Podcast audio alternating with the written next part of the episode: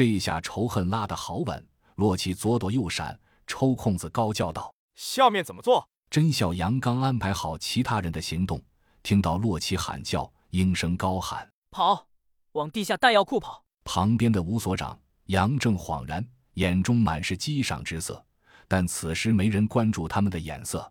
只见洛奇像只兔子似的跳来跳去，引得暴君左冲右突，却始终打不到洛奇，气得呼吼连连。旁边的人欣赏着洛奇舞蹈式的动作。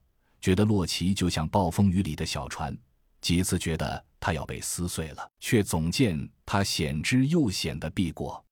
次数多了，才发现他是故意拉近和暴君的距离，为的就是拉住暴君的仇恨，不至于无屁。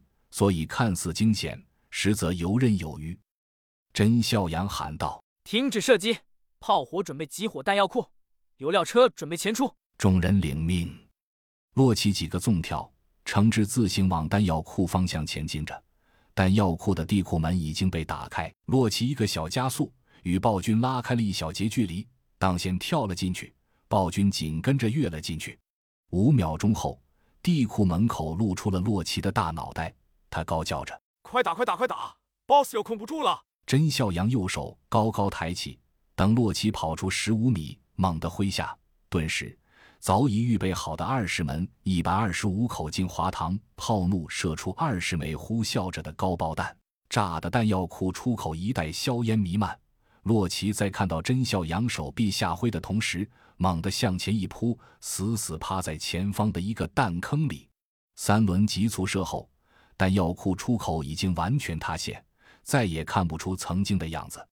甄孝阳高喊道：“油料车，放油！”一辆载重二十吨的军用油料车，满载着汽油，开到出口原来位置的废墟上。驾驶员迅速跳下，跑到车身后侧几下，旋开加油口，鼓鼓的汽油喷射而出，向着地下弹药库渗透而下。还没来得及跑开，驾驶员只觉得脚下的土地猛地震抖了几下。暴君被埋在下面，竟然还在挣扎，这是多么强悍的生命力！驾驶员吓得三脚并作两步。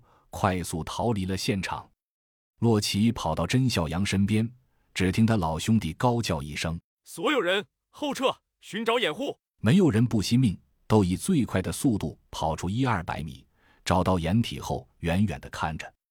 甄孝阳和洛奇也跑出二百米，眼瞅着汽油流速明显减缓，这是快要流完了。